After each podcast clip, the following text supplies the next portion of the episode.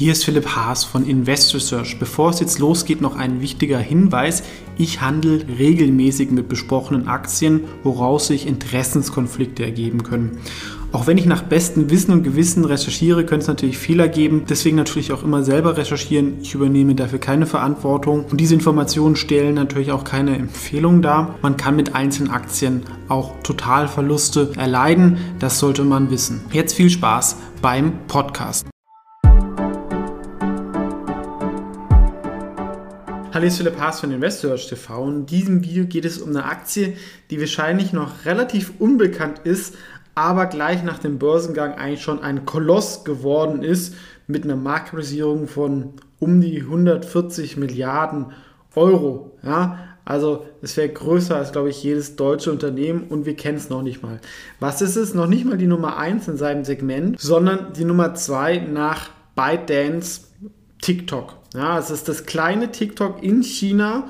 Das ist, was ist TikTok, wenn ihr es nicht kennt, wenn ihr keine Kinder habt, also ich nutze auch selber manchmal, ähm, ist eine Social Media Plattform mit kurzen Videos. Ja? Und wenn man da einfach mal durchscrollt, kriegt man kurze Videos vorgeschlagen und mit so einem äh, künstlichen Algorithmus, also AI Stichwort, ähm, tut es sich immer besser an die Nutzergewohnheiten anpassen und hat dann einen gewissen Suchtfaktor und ist gerade ganz gut unterhaltsam. Wie verdient man da jetzt Geld? Einerseits durch Werbung, das ist aber sogar jetzt weniger bedeutend. Der größere Anteil sind virtuelle Güter.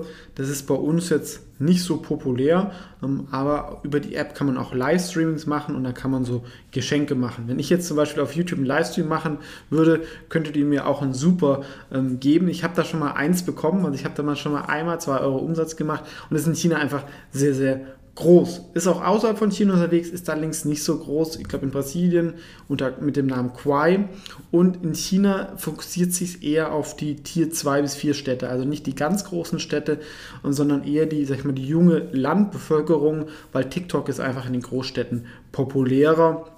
Und der IPO war auch extrem erfolgreich, ähm, also hat sich da schon mehr als verdoppelt. Trotzdem, selbst wenn ich mich nur auf die junge Landbevölkerung fokussiere, Sie schaffen trotzdem 300 Millionen, ich glaube, monatliche Nutzer und die haben hohes Engagement. Das heißt, die nutzen über 85 Minuten diese App täglich. Das ist fast wie Fernsehen.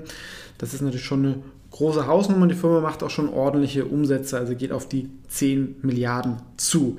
Trotzdem, der Markt ist natürlich sehr, sehr umkämpft. Ja? Also da gibt es ähm, Tencent selber, die dort investiert haben, deswegen konnte die Firma auch so groß werden, aber die haben jetzt selber einen Videokonkurrenten. Es gibt TikTok, es gibt aber auch die ganzen anderen Social Media Sachen wie Weibo, ähm, Momo, YY etc.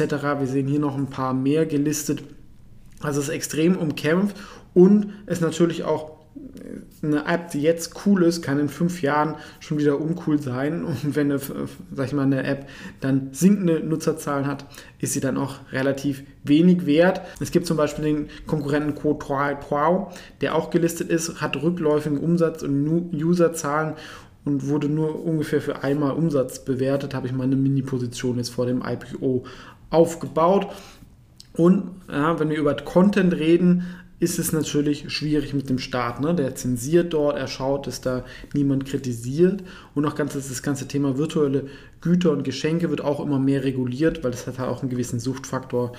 Wenn da irgendwelche Leute ihr halbes Monatsgehalt irgendeiner hübschen Frau hinterher schmeißen, ist natürlich auch nicht so vom Staat gewollt. Und solche Sachen gibt es da sicherlich auch. Ja, das muss man, muss man wissen. Und da gibt es irgendwie so maximal, ja, dass man irgendwie in einem Monat nur maximal so und so viel verschenken darf und äh, unter 18 gar nicht, etc. Das sollte natürlich das Wachstum auch ein bisschen hemmen.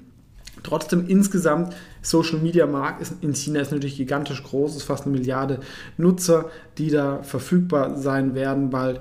Ähm, und ähm, die haben auch immer mehr ähm, Einkommen, was dann sowas dann ausgeben können und ähm, sind natürlich auch sehr, sehr süchtig mit ihren Handys. Ja.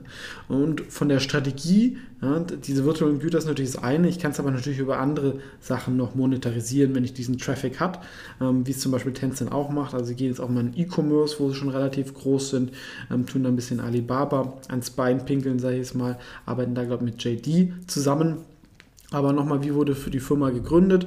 Also der Gründer ist ein ehemaliger ähm, Google-Mitarbeiter, hat, glaube ich, 33 Startups angeblich davor gemacht. Ähm, weiß nicht, wie lange die da jeweils gemacht hat, aber ist jetzt auch zum Multimilliardär aufgestiegen. Es ist als Gift-Sharing-Plattform gestartet und sie haben dann sehr, relativ schnell auf dieses Video, ähm, Kurzvideo und Live-Video gesetzt und ja, ähnlich wie bei TikTok ist halt dieser Algorithmus sehr, sehr wichtig, was wir in Europa leider noch nicht hinbekommen haben. Ne? Da haben alle irgendwie über Facebook gejammert, Social Media, ähm, das ist unfair von der Konkurrenz, aber anstatt zu jammern, sollten wir halt lieber selber mal was sowas entwickeln. Also ihr Techniker da draußen, ähm, macht was, das nicht immer nur die BWLer sind. Ähm, Kultur ist äh, noch sehr jung und eher Richtung Startup, was sicherlich auch positiv ist. Trotzdem, von den Finanzzahlen, Wachstum ist hoch, um die 50 Prozent, aber, und sowas finde ich immer ein bisschen gefährlich, die Firma war schon mal profitabel in 2019 und ist jetzt wieder hochdefizitär geworden, was A, ein bisschen natürlich am Börsengang liegt, aber B, auch ein Zeichen ist, wie stark halt dieser Markt umkämpft ist. Es gibt hohe Konkurrenz, das heißt, ich musste einfach massiv in User Acquisition ähm, investieren und etc. Und das ist natürlich nicht so ideal. Trotzdem es ist nicht nur eine Firma, die schon über 300 Millionen Nutzer hat, die auch weiter wachsen. Wir haben das hier gesehen. Also die monatlichen Nutzer waren sogar 480, also waren davor auch die täglichen ähm, und das wächst nochmal extrem stark. Da werden sie aber irgendwann an die Grenzen des Wachstums stoßen, ähm, denn außerhalb von China werden sie sich ein bisschen schwerer tun. Das heißt, über die Seite werden sie nicht mehr so ganz so stark wachsen, weil sie fast schon so ein bisschen ihren adressierbaren Markt da haben. Aber sie machen halt schon wirklich echt Umsätze, ne? also fast 10 Milliarden US-Dollar, eine Run-Rate also das wird schon monetarisiert und das noch mehr Potenzial und es zeigt einmal wieder mehr, wie stark Social Media als Geschäftsmodell halt eigentlich ist.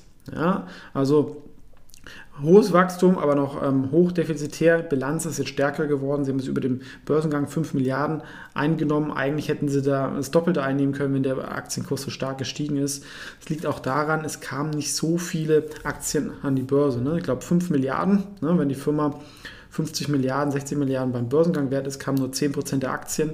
Und da könnten nochmal mehr Platzierungen kommen, damit sie mehr Kapital aufnehmen oder Altinvestoren verkaufen. Manchmal macht man das, dass man nur einen kleinen Teil an die Börse bringt. Ähm, A, entweder weil man nicht so viel Geld braucht oder man kann dadurch natürlich bei einer hohen Nachfrage, was gerade von Retail-Investoren, also Privatanlegern getrieben ist, auch einen stark steigenden Börsenkurs ein bisschen erzwingen und es ist hier geglückt, ja, 160% plus seit Zuteilung war, glaube ich, der Börsengang, der am meisten bezeichnet worden ist und auch eine Gezeitenwende. Erstmal geht halt so ein Internetkoloss aus China direkt in Hongkong an die Börse und nicht über die USA. Es kommen ja auch viele wieder zurück. Ähm, also das ist, zeigt auch, China möchte Hongkong so zu dem Finanzmarktplatz ähm, des Ostens ausbauen. Ich sehe es aber halt als Gefahr, dass der Fruit Float dann ausgeweitet wird und dann ähm, einige Investoren abspringen. Und aktuell ist die Bewertung schon relativ hoch, vor allem weil dieser Markt halt so umkämpft ist und sie einfach da auch starke Konkurrenz haben ähm, mit ByteDance und Tencent, die da auch investiert sind. Wobei, wenn man das alles mal zusammenträgt äh, bei Tencent, was da alles dabei ist, da sind Schlammern ja auch einiges an äh, stillen Reserven. Wäre auch eine Möglichkeit, das indirekt ein bisschen darüber zu abdecken. Da ist ja auch Tesla etc. drin. Deswegen zum Beispiel auch die Prosus bei mir auf der Aktienideenliste.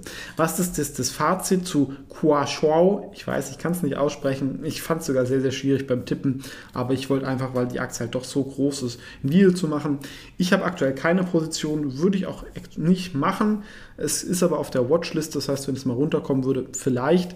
Ähm, aber es zeigt, ähm, dass der TikTok-IPO ein Riesending werden wird, wenn es noch dieses Jahr kommen würde. Und dieser Erfolg zeigt eher, dass es kommen wird. Und auch ähm, im Verhältnis sind dann viele andere Social-Media-Aktien in China einfach extrem unterbewertet, wie zum Beispiel eine YY oder eine Momo. Klar, die wachsen nicht so, aber sind dafür schon hoch profitabel mit einer starken Bilanz. Ich werde die Aktie aber weiter beobachten, allein schon so aus Konkurrenzsituation, weil sich da jetzt auch viel tun wird mit dem möglichen Börsengang der TikTok-Mutter. Aber man darf halt, wie gesagt, die ganzen Konkurrenz und staatlichen Eingriffe nicht vergessen. Das kann in einigen Monaten dann wieder anders ausschauen. Ich sehe deswegen so ein faires Umsatzmultiple von um die 9, das kann man schon anlegen.